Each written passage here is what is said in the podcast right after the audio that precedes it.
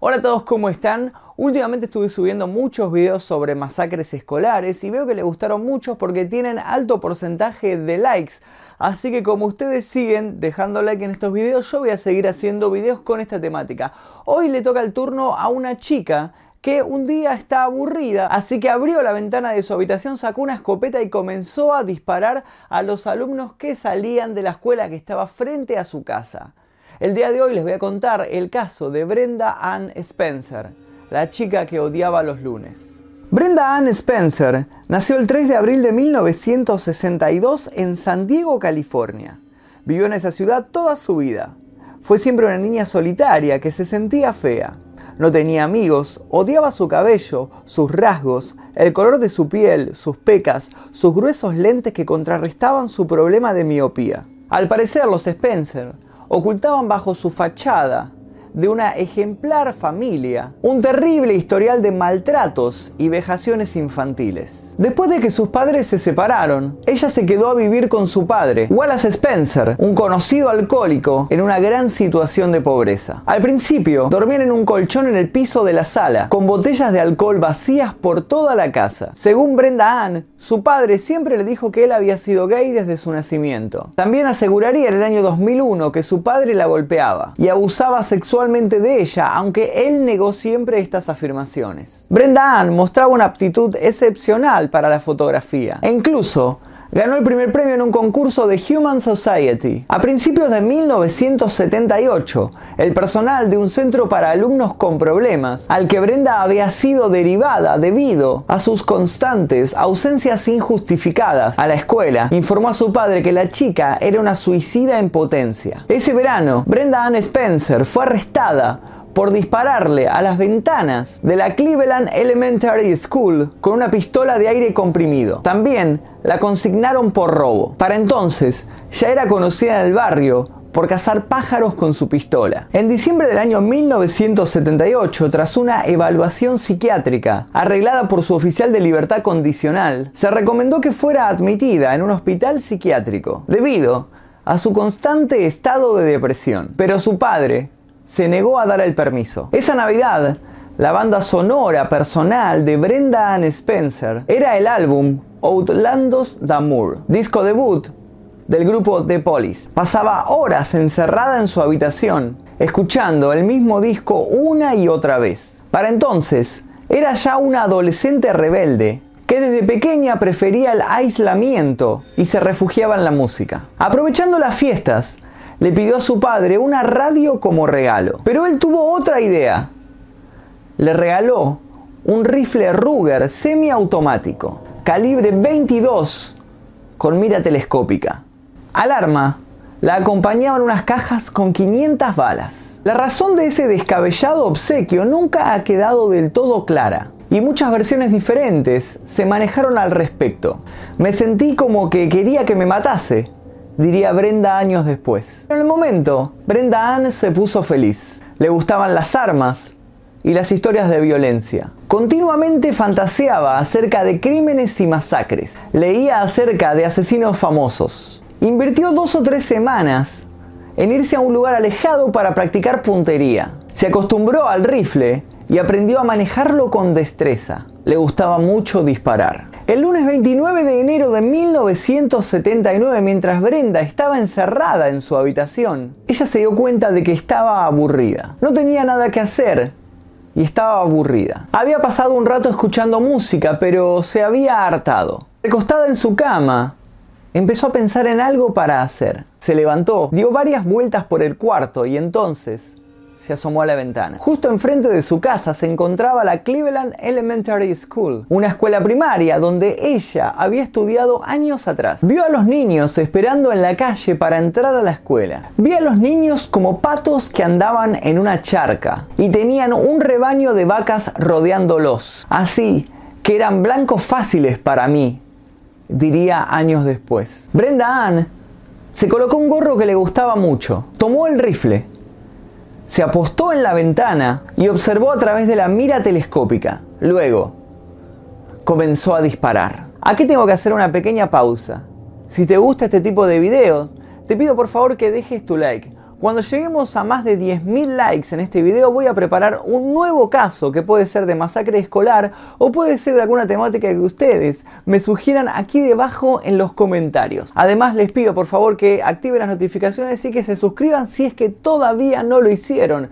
Subo varios videos de este estilo por semana. Ahora sí, sin más interrupciones, Veamos cómo terminó la historia de Brenda. A sus 16 años y gracias a sus semanas previas de entrenamiento, Brenda Ann tenía muy buena puntería. Ella se reía mientras disparaba. Los niños comenzaron a caer. Al principio, reinó la confusión y el caos. Los niños se dieron cuenta de que estaban hiriéndolos y los alaridos de dolor se mezclaron con los gritos de terror. En ese momento solo dos adultos se encontraban en las puertas de la escuela. El director Barton Gragg y el vigilante Michael Suchar. Ambos comenzaron entre empujones y gritos la evacuación inmediata de los alumnos. Mientras tanto, Brenda no dejaba de disparar. Ocho niños cayeron bajo sus balas. Uno de los heridos fue Chris Stanley, un niño de 9 años que perdió un trozo de corazón, pero salvó su vida al librarse de los disparos en el momento en el que el director Barton Gragg lo cubrió con su cuerpo para socorrerle. Brenda Ann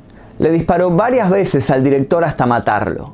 Al ver aquello, Michael Suchar, el celador de la escuela, intentó proteger al director. Brenda Ann, molesta por aquella actitud, también le disparó varias veces. Fue su segunda víctima mortal. Para entonces la policía ya había sido avisada y estaba en camino. Un disparo en el cuello derribó al primer agente que llegó al lugar, por lo cual los que llegaron después se protegieron detrás de sus patrulleros. Los niños que no habían sido heridos estaban dentro de la escuela llorando, mientras los baleados yacían encima del piso, en medio de los charcos de sangre. Las patrullas se acomodaron frente a ellos para protegerlos y poder sacarlos así de la línea de fuego. Muchos niños fueron colocados en fila india para poder evacuarlos así de la escuela y sacarlos por la puerta trasera. Los subieron a los micros escolares para sacarlos del lugar. El tiroteo entre Brenda y la policía continuó durante seis horas. Atrincherada en su casa, no dejó de disparar hasta que se le terminaron las balas. Entonces, empezó a hablar por teléfono con los negociadores y con los reporteros. Al final, Brenda Ann decidió rendirse. Los agentes entraron al domicilio y la sometieron. Encontraron botellas de cerveza y whisky por toda la casa, pero ella no había consumido nada. Tras su captura, los periodistas que habían llegado enseguida a su hogar le preguntaron por qué había hecho esto. Ella simplemente se encogió de hombros y respondió, no me gustan los lunes, son tan aburridos, solo lo hice para animarme el día. No tengo ninguna razón más, solo fue por divertirme. Me gustan el color rojo y azul de las chaquetas de los niños. Vi a los niños como patos que andaban en una charca y a un rebaño de vacas rodeándolos. Así, que eran blancos fáciles para mí. Fue muy divertido ver a los niños fusilados. Al realizarle varias pruebas médicas mientras estaba en custodia, se descubrió que tenía una lesión en el lóbulo temporal del cerebro.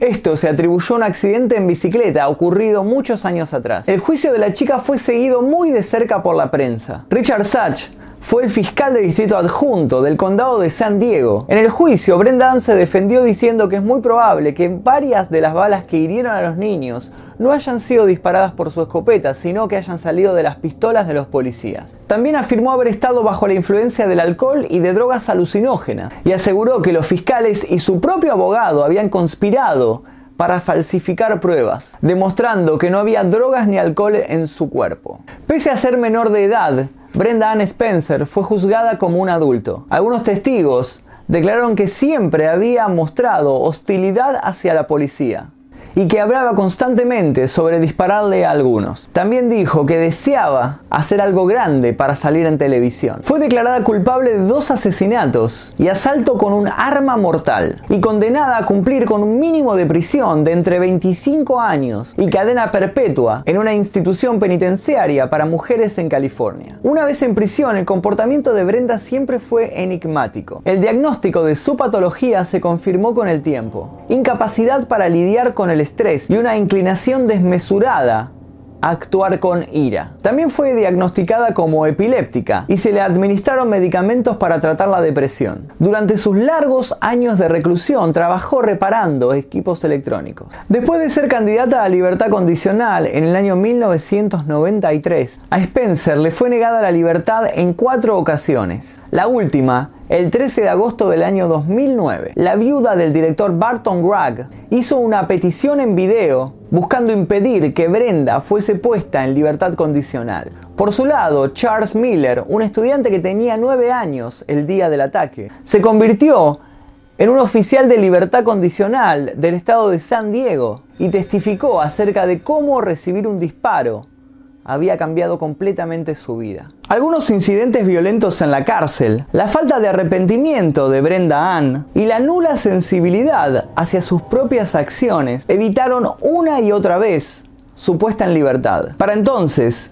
estaba envejecida, presentaba obesidad mórbida y seguía siendo presa de profundas depresiones. Había pasado la mayor parte de su vida en la cárcel. La próxima audiencia de libertad que Brenda tenga va a ser precisamente en este año, en el año 2019, y ahí se verá de una vez por todas si sigue en la cárcel o sale al exterior. La Cleveland Elementary School fue cerrada en 1983, junto con una docena de otras escuelas de la ciudad, debido a la disminución en la matrícula. En las décadas siguientes, el lugar fue alquilado a varias escuelas privadas. El sitio alberga actualmente a la Academia de Ciencias. Casi exactamente 10 años después de los eventos, el 17 de enero de 1989, hubo otro tiroteo en otra escuela llamada exactamente igual. Cleveland Elementary School, aunque situada esta vez en California. Cinco estudiantes murieron y 29 resultaron heridos. El nuevo asesino se llamaba Patrick Pardy y era, como Brenda Ann, un joven de apenas 25 años. El evento fue un triste recordatorio a los supervivientes del tiroteo del año 1979, que se describieron como sorprendidos, tristes y horrorizados por las semejanzas entre ambos tiroteos. Chris Stanley, el niño que fue salvado por el director, años después se convirtió en profesor. Trabajó en una escuela cercana al lugar del crimen y siempre vivió con el recuerdo de la tragedia. Luego diría, ellos son los héroes de esta historia para mí. Son personas que estaban dispuestas a todo y literalmente dieron sus vidas por nosotros. Todos estamos aún muy afectados, pero encaramos la vida como viene. Solo un mes después de la tragedia, el músico Bob Geldof estrenó con su grupo Boomtown Rats en el Teatro Fox de San Diego, la famosa canción inspirada en los hechos y en la declaración de la asesina.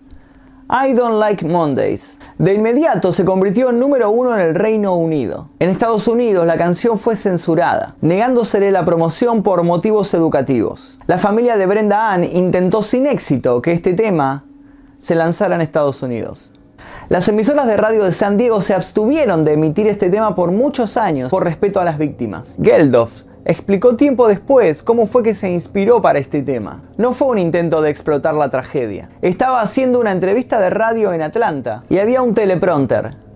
Lo leí apenas salió. Que no le gustaran los lunes era un motivo un poco extraño para hacer algo así. Estaba pensando en ello en el camino de vuelta al hotel y se me ocurrió la frase un chip de silicio Dentro de su cabeza se sobrecargó. Simplemente lo escribí. Los periodistas que la entrevistaban le preguntaban el por qué y ella respondía eso, que no le gustaban los lunes. Era un acto sin sentido, el acto sin sentido perfecto. Y era la razón sin sentido perfecta para hacerlo. Así que pude escribir la canción sin sentido, perfecta para ilustrarlo. Años más tarde, Varios músicos lo versionaron, entre ellos Tori Amos y Bon Jovi. Fue interpretada en el piano por Hugh Laurie, y en la guitarra por Dave Matthews. La frase de Brenda Ann inspiró numerosos chistes y tiras cómicas, entre ellas algunas de Garfield. Y esta historia de Brenda Ann Spencer, la chica a la cual no le gustaban los lunes y por eso sacó su escopeta y le disparó a los niños que estaban entrando a la escuela frente a su casa. Si te gusta este tipo de videos te pido por favor que dejes tu like en este momento. Si sobrepasamos la meta de 10.000 likes